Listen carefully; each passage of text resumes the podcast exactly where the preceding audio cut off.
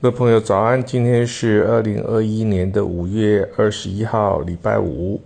我们要来谈第四本书《公司事》第三十四页写的一首新诗，叫做《妈宝》。那顾名思义呢，妈宝呢是指呃新一代年轻人呢有一位非常啊无所不能的妈妈，那从小呢照顾呼呃呵。护保护了这位小孩呢，到到大长大成人啊，那我来念这首诗：妈宝不是洗衣粉，也不是肥皂，是一种时代的产物。来公司面试的是一位即将毕业的研究所学生，旁边正坐着他的母亲。那男孩啊，沉默，但他的妈妈很积极。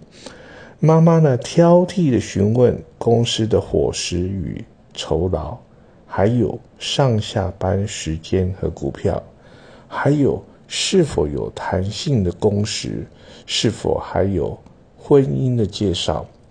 妈宝，妈宝是母亲的宝，长不大，错不了。这种人很幸运，有妈妈打点照料，但。还是别来比较好。